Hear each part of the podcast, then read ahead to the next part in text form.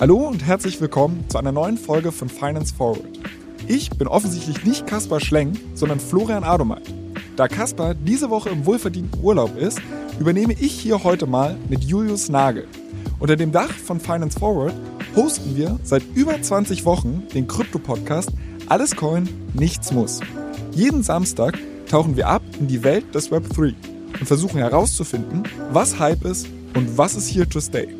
In dieser Sonderfolge sprechen wir darüber, was die Kryptomärkte aktuell bewegt und welche Folgen eine der fundamentalsten Änderungen haben wird, die dem Ethereum-Ökosystem unmittelbar bevorsteht.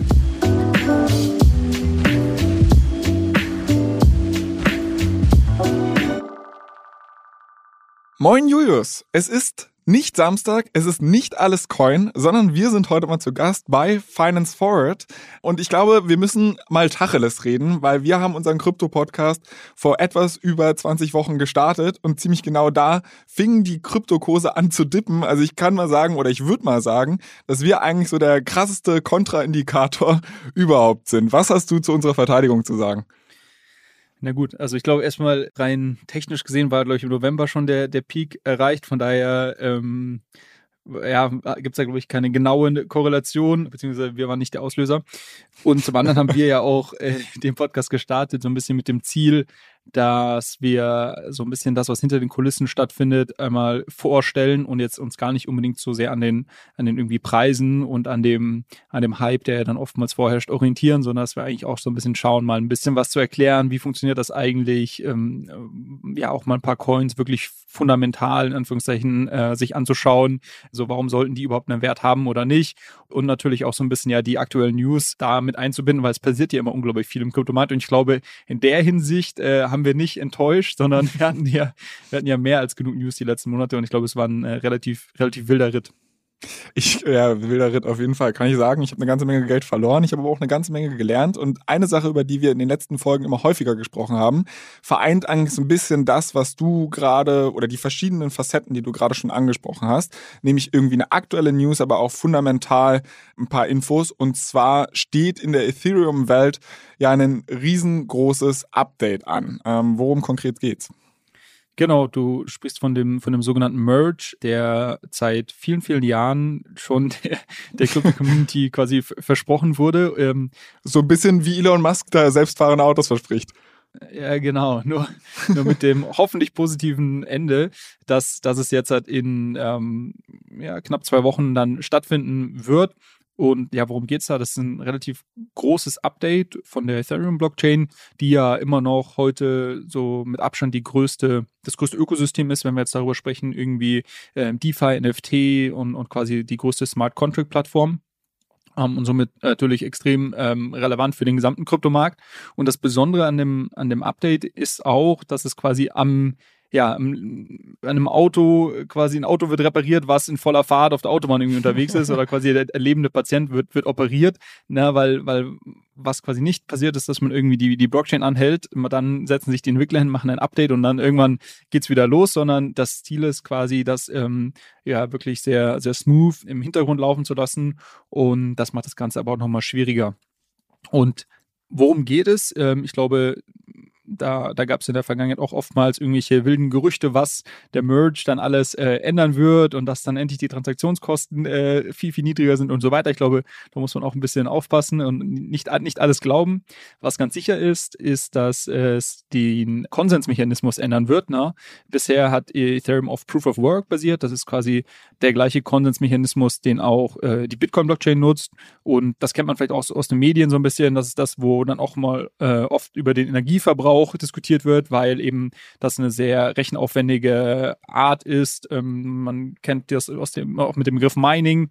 Das äh, wird, wird sich ändern und in Zukunft äh, wird dann Proof of Stake äh, genutzt auf der Ethereum Blockchain. Das bedeutet, dass man zum Beispiel seinen Ether, die ja einen gewissen ökonomischen Wert hat, dann hinterlegt, quasi wo, wo parkt und dafür dann an der Absicherung des Netzwerkes teilnimmt. Das ist quasi die Arbeit, die man leistet. Man ist incentiviert, das auch gut zu machen, weil ansonsten werden einem die Ether, die man geparkt hat, weggenommen. und als Belohnung, dass man das macht, kriegt man dann auch eine Rendite. So, das ist eigentlich der Großteil des Updates, der wiederum dann aber auch noch, noch weitere Effekte hat, weil der zum Beispiel dann auch die Inflation verändert. Ähm, na, es werden ja immer neue Tokens eben ausgegeben, was ich ich gerade schon als, als so Belohnung bezeichnet hatte. Und ja, da, da gibt es noch mehrere Sachen, aber eigentlich das große Update ist wirklich dieser, dieser Wechsel von Proof of Work ähm, zu Proof of Stake.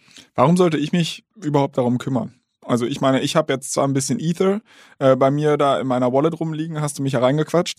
Also ja, okay, hinter den Kulissen passiert jetzt irgendwas. Was sind für mich die Änderungen als vielleicht Investor oder Nutzer von Kryptowährungen? Genau, also ich glaube, es sollte einen interessieren, und wir können ja gleich mal so ein bisschen, wir wollten ja auch so ein bisschen drüber sprechen, quasi, wir haben, wir haben ja so ein, ein gewisses Makroumfeld gerade, was, was ja grundsätzlich auf die, auf die Kurse drückt, beziehungsweise was, was es irgendwie ein bisschen schwieriger macht. Und jetzt hast du trotzdem dieses große Event, was ansteht und was jetzt irgendwie schon seit ja vier Monaten und Jahren ähm, erwartet wurde. Und ich glaube, das sollte einen als Ethereum-Investor interessieren, aber es sollte einen wahrscheinlich auch als äh, grundsätzlicher Krypto-Interessierter oder Investor in andere Coins interessieren, weil äh, wenn das zum Beispiel schief geht, könnte ich mir gut vorstellen, dass das dann nicht nur äh, den Ethereum-Kurs irgendwie runterzieht, sondern wahrscheinlich den Gesamtmarkt. Man sieht ja, dass die Kryptokurse sehr stark korreliert sind. Genau, und warum sollte oder, oder warum ist das jetzt vielleicht auch spannend für, für einen als, als Investor oder wenn man sich überlegt, zum Beispiel mal Ethereum in Zukunft anzuschauen? Ich hatte gerade schon gesagt, dass es äh, seit viel, seit einer großen Zeit ähm, wird das erwartet, dieses Update. Es wurde oftmals verschoben. Ich glaube, im Moment, wenn das wirklich über die Bühne geht und auch erfolgreich über die Bühne läuft, dass das einfach ein großes De-Risking dann auch ist letztendlich. Ne? Weil ich glaube, schon auch oftmals die Frage im Raum stand, okay, schafft Ethereum das überhaupt? Also diese, dieses Update dann auch letztendlich durchzuführen. Es gab unglaublich viele Tests in den vergangenen Monaten. Es wurde sich jetzt äh, letztendlich auf ein, auf ein Datum festgelegt, beziehungsweise auf einen, auf einen gewissen ähm, Parameter, der dann letztendlich diesen, diesen Merge triggert. Und das äh, aller Voraussicht nach findet das Mitte September statt. So, und ich glaube, dass dieses De-Risking grundsätzlich natürlich sehr, sehr positiv ist und auch vor allem auf die lange Sicht, wenn man jetzt eine, eine langfristige Sicht als Investor mitbringt, kann sich das sehr, sehr positiv auswirken. Ich hatte gerade schon äh, ähm, erwähnt, dass man dann auch als Einzelinvestor seine ähm, Coins eben staken kann. Wenn man das wirklich ganz alleine machen möchte, braucht man 32 ETH. Das ist jetzt vielleicht nicht für jeden erschwinglich, aber man kann da auch Services nutzen. Es gibt zum Beispiel Lido oder auch viele zentrale Börsen wie einen Kraken, Coinbase, Binance bieten so Staking-Services an, wo man dann seine ETH parken kann und dafür bekommt man dann eine relativ attraktive Rendite. Hier gibt es jetzt auch wilde Diskussionen, wo wird die sich einpendeln. Ich glaube, so die so die untere Grenze, die ich gehört habe, liegt irgendwo so bei drei bis vier Prozent. Es gibt auch Leute, die sagen, naja, das wird, wird über zehn Prozent hinausgehen. Ist die Frage, ob das wirklich langfristig dann sich auf dem Niveau halten kann, weil das natürlich unglaublich attraktiv ist und je mehr Leute dann über die Monate reinkommen und ihre ETH staken, ähm, dann wird es das natürlich ein bisschen nach unten drücken. Und zu guter Letzt, ähm, das hatte ich gerade auch schon ganz kurz erwähnt, wird es halt den Charakter der, der Tokenomics verändern. Du hast in der Vergangenheit immer so eine Inflation von irgendwie vier bis fünf Prozent pro Jahr gehabt. Das sind eben die neuen Coins, die geschöpft werden, um die Miner zu incentivieren und zu bezahlen quasi. Und das wird sich um, um 90 Prozent reduzieren, circa was dann dazu führt, dass du einfach eine ja, sehr, sehr geringe Inflation hast. Und zusätzlich hast du seit einem Update im, im vergangenen Jahr in der Ethereum-Welt noch einen Mechanismus, dass äh, Tokens, die äh, verbrannt werden, ähm, das heißt, die werden quasi vernichtet. Und die Menge der Tokens, die vernichtet werden, orientiert sich daran, wie hoch die Aktivität auf der Ethereum-Blockchain ist. Und es gibt auch einige Leute, die sagen, wenn wir diese beiden Sachen zusammennehmen, quasi die geringere Inflation plus eine gewisse Aktivität annehmen, die dann zu einem äh, Token-Burning führt, dass der Token quasi in Summe deflationär wird. Und das wäre natürlich dann auch ähm, relativ bullisch. Jetzt hast du gerade gesagt, an die Miner wird ein Reward ausgeschüttet von irgendwas zwischen 4 bis 5 Prozent dafür, dass sie halt im Endeffekt Validatoren sind. Äh, als Staker werde ich in Zukunft vielleicht 10 bis 11, 12 Prozent bekommen. Äh, wie zur Hölle kann dann bitte da das Ökosystem weniger inflationär werden? Also es klingt ja für mich, als wenn du jetzt noch mehr Kohle da den Validatoren hinterher schmeißt. Genau, also erstmal die, die Miner sind, sind noch, sind keine Validatoren, sondern das sind, sind, sind Miner. Ähm, also der, der, der, der Validator äh, kommt erst quasi mit dem Proof of Stake ins Spiel. Richtig, also du musst quasi heute relativ viel zahlen, um die, die Miner zu incentivieren, weil die ja auch relativ hohe Kosten haben für die Arbeit, die sie leisten. Das sind zum einen ähm, Hardware-Kosten, die haben ja diese, hat man vielleicht schon mal gesehen, äh, diese großen Mining-Rigs oder sind ja teilweise ganze Lagerhallen, wo dann irgendwie in einem unglaublichen Lautstärke dann irgendwie tausend solche Geräte laufen. Äh, und zum anderen haben die relativ hohe Energiekosten. Das heißt, das in Summe genommen ist schon mal irgendwie eine gewisse Kosten, die auf jeden Fall mal gedeckt werden müssen. Ansonsten habe ich äh, wenig Incentives, als Miner aktiv zu sein. Und äh, das brauche ich natürlich bei, bei Stakern nicht. Und ein Teil der Transaktionsgebühren, die bisher in der Ethereum-Welt erwirtschaftet wurden, wurden immer an die Miner weitergegeben. Und es gab jetzt schon diese eine Änderung, die ich erwähnt hatte, dass quasi ein Teil verbrannt werden. Und äh, mit dem Wechsel zu Proof of Stake muss ich eben auch nicht weitere Incentives an Miner rausgeben, sondern kann das eben an die, an die Staker bzw. an die Validatoren weitergeben. Und somit, ähm, das ist so die, die, die große Änderung eigentlich. Und äh, ja, deshalb. Okay, aber nach der Logik müsste ich ja eigentlich sagen, okay, wenn, wenn die Währung einen deflationären Charakter bekommt, dann sollte ich ja jetzt schnell nochmal kurz vorm Merch vielleicht ein paar Ether shoppen und dann äh, bin ich gut gerüstet für den Merch. Oder das ist die Frage und äh, da würde mich auch deine Meinung interessieren. Also ähm, lass uns das vielleicht mal so ein bisschen einordnen in dem generellen Makroumfeld, in dem wir uns gerade befinden. Also wir haben ja schon in der, du hast ja schon vorhin gesagt, dass wir jetzt in den ersten Monaten, seitdem wir den Alles Coin Podcast gestartet haben, eigentlich nur fallende Kurse gesehen haben, was primär, glaube ich, erstmal ähm, getriggert wurde durch irgendwie eine, eine, andere Zinspolitik und dann sehr schnell gezeigt hat, okay, wer in diesem Krypto-Ökosystem hat irgendwie ähm, sein Risk-Management auf dem Schirm gehabt und wer hatte das nicht auf dem Schirm gehabt. Und, und dann hatten wir eine ganze Reihe von Events. Äh, losgegangen ähm, ist das ja mit dem Crash von dem Stablecoin äh, UST und dem und der Luna Blockchain. Und äh, es gab dann einige Spieler wie, wie Celsius, ähm, wie Three Arrows Capital, was so ein großer Krypto-Hedgefonds letztendlich war, in die dann einfach durch die fallenden Kurse ihre Position nicht mehr bedienen konnten und einfach viel zu ja, viel zu stark gehebelt im Markt waren.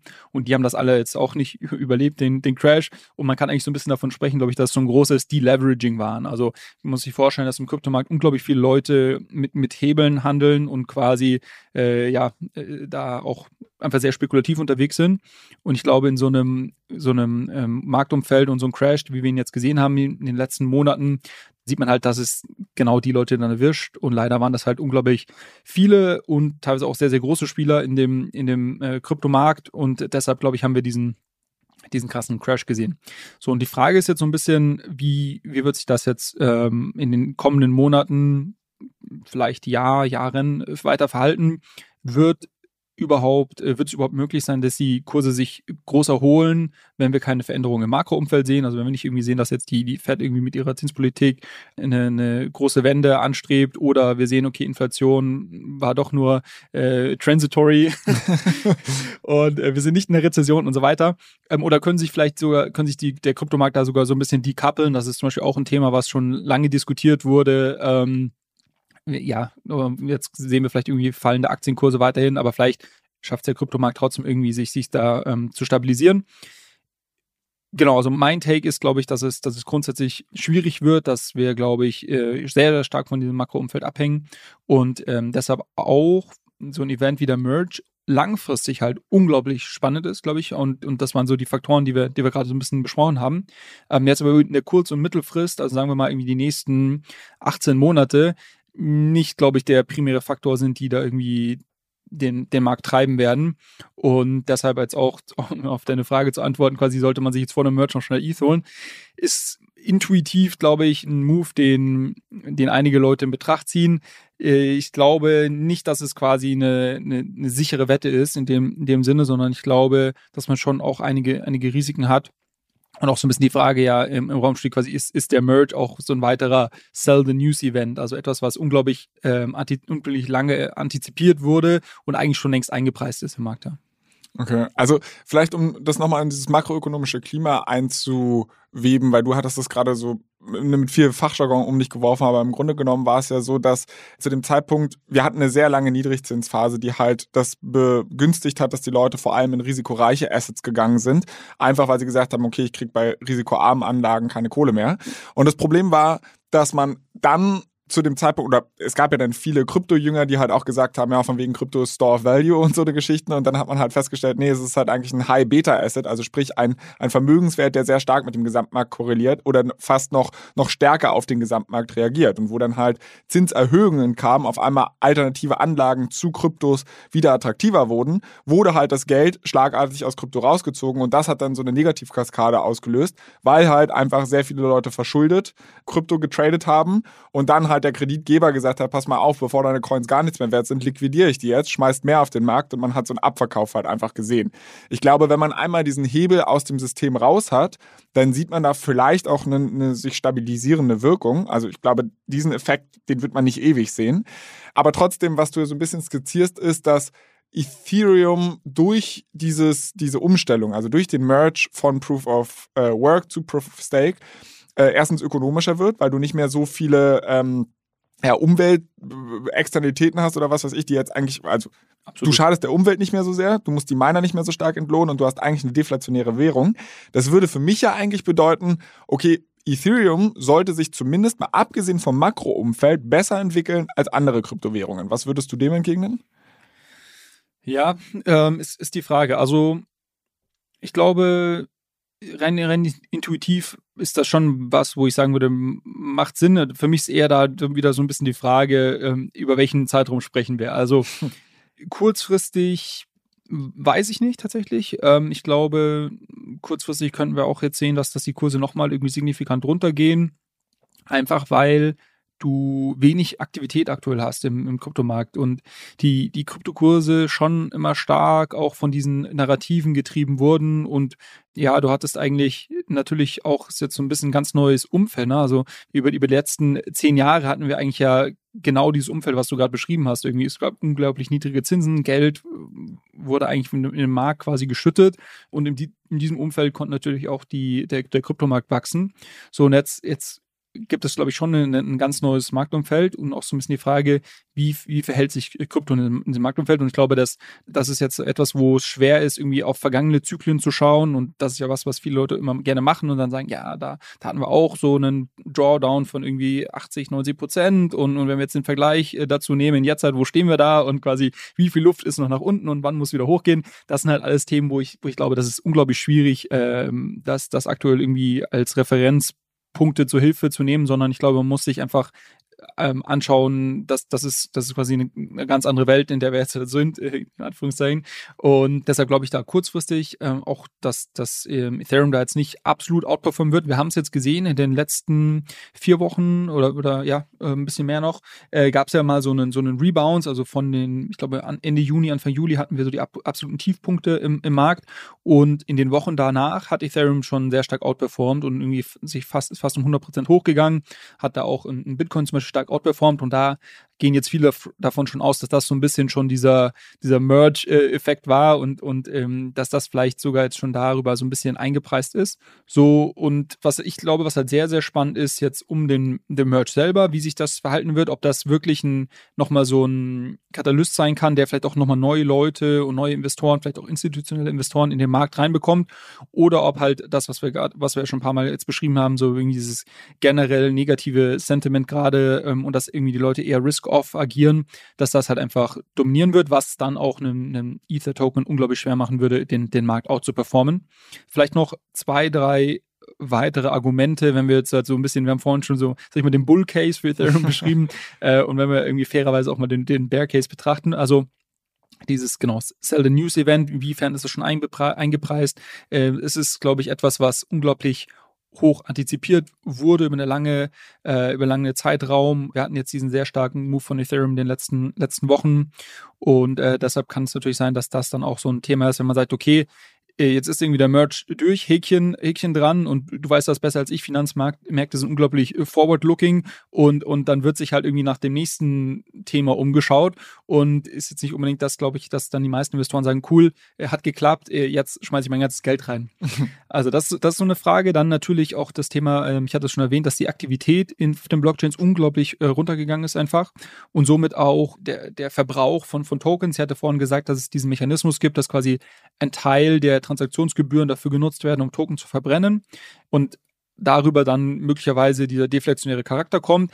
Das sieht man halt auf, auf ähm, basierend auf der aktuellen Aktivität überhaupt nicht. Ne? Also da sind wir, sind wir ganz weit von entfernt.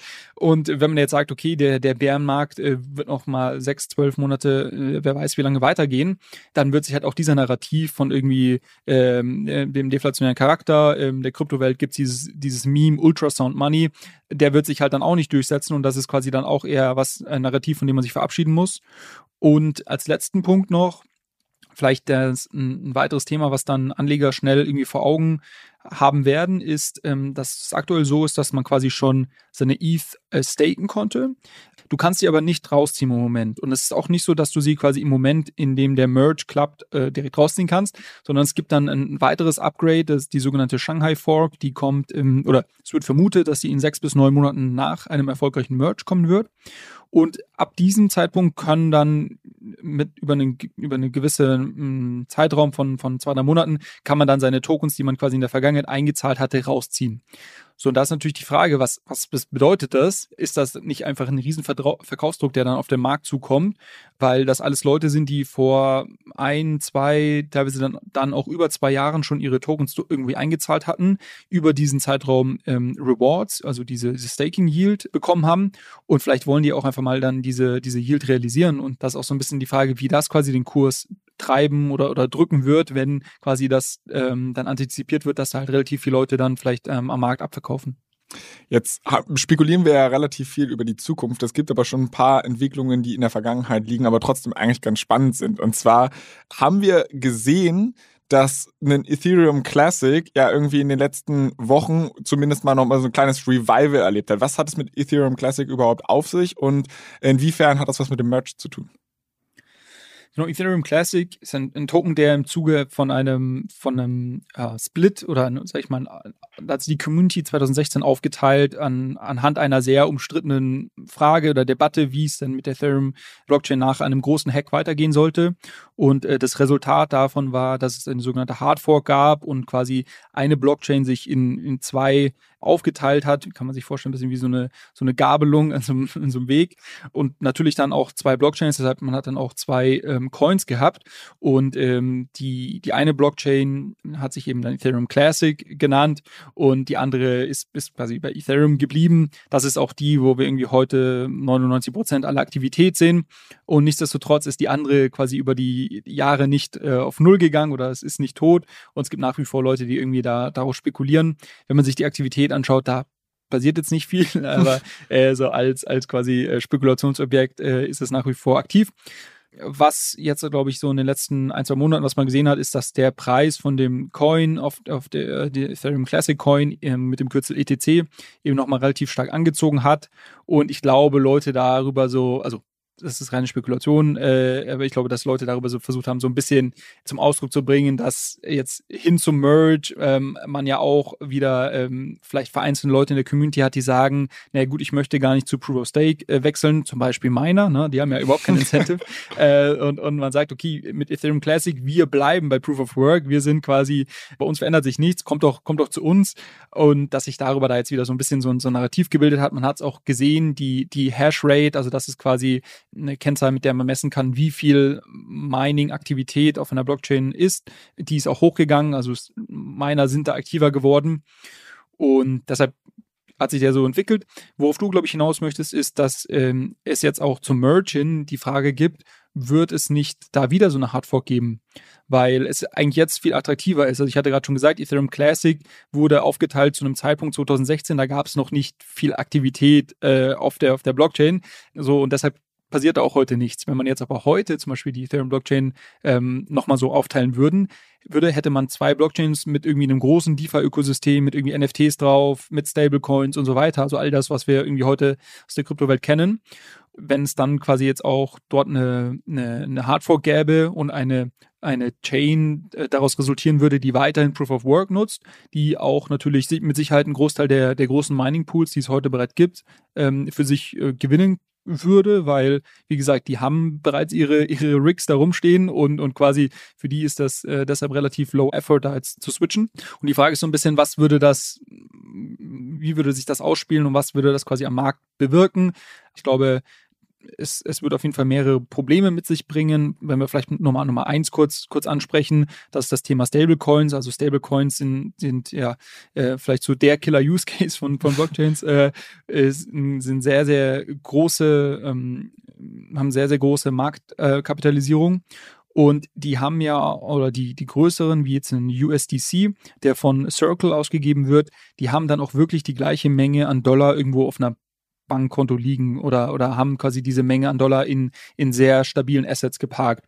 Wenn man jetzt halt, äh, diese Blockchain aufteilt und man quasi zwei Blockchains hat, dann habe ich auf jeder dieser Blockchain die gleiche Menge an Stablecoins plötzlich und ähm, somit bleibt die Frage, sind jetzt alle nur noch die Hälfte wert oder quasi ist eine dieser beiden Blockchains einfach gar nichts wert, weil der Stablecoin-Herausgeber sagt, nee, diese Blockchain unterstützen wir nicht.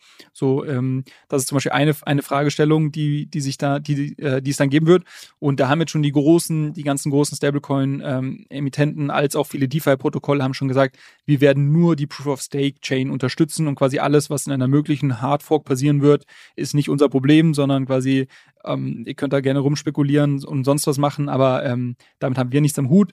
Und noch ein zweites äh, Thema, wenn man zum Beispiel äh, NFTs besitzt, die wird man auf jeder Hardfork dann auch eins zu eins besitzen. Also wenn ich zum Beispiel einen CryptoPunk halte, äh, dann werde ich auf einer Hardfork, die auf Proof of Work dann weiterläuft, auch einen CryptoPunk halten. Und da ist auch jetzt so die Frage, ähm, ja, wird das irgendeinen Wert haben? Wenn ja, welchen? Wahrscheinlich nur ein Bruchteil davon, was quasi das Original in Anführungszeichen äh, ähm, an Wert hat. Und, und das sind so Fragestellungen, die es auch rund um den Merch jetzt gibt Ganz unabhängig von dem, von dem ganzen, von der ganzen Makrothematik. Ja, ich meine, wir haben ja, also es ist ein relativ spannendes Thema. Wir haben ja in unserem äh, Podcast Alles Coin Nichts muss schon relativ häufig und lang darüber diskutiert. Wir haben ja auch eine Wette am Laufen. Äh, und zwar, ob der Merch dann tatsächlich, ich glaube, 15. September hast du mal ausgerechnet oder wahrscheinlich haben das auch noch ganz viele andere Leute ausgerechnet, aber stimmt das so in etwa? Ja, mittlerweile, gestern hatte ich irgendwas gelesen, dass jetzt schon, dass es am 13. stattfinden soll, basierend auf aktuellen Berechnungen.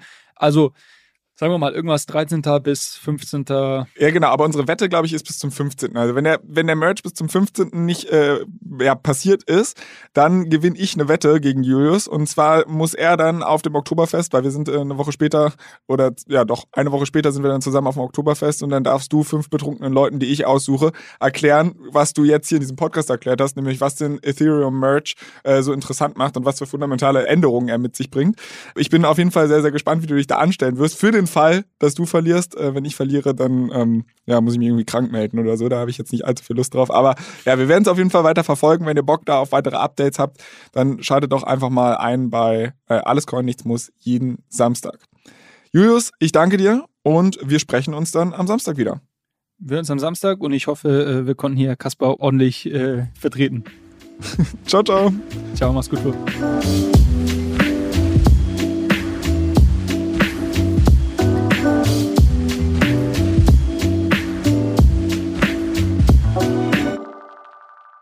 Dieser Podcast wird produziert von Podstars bei OMR.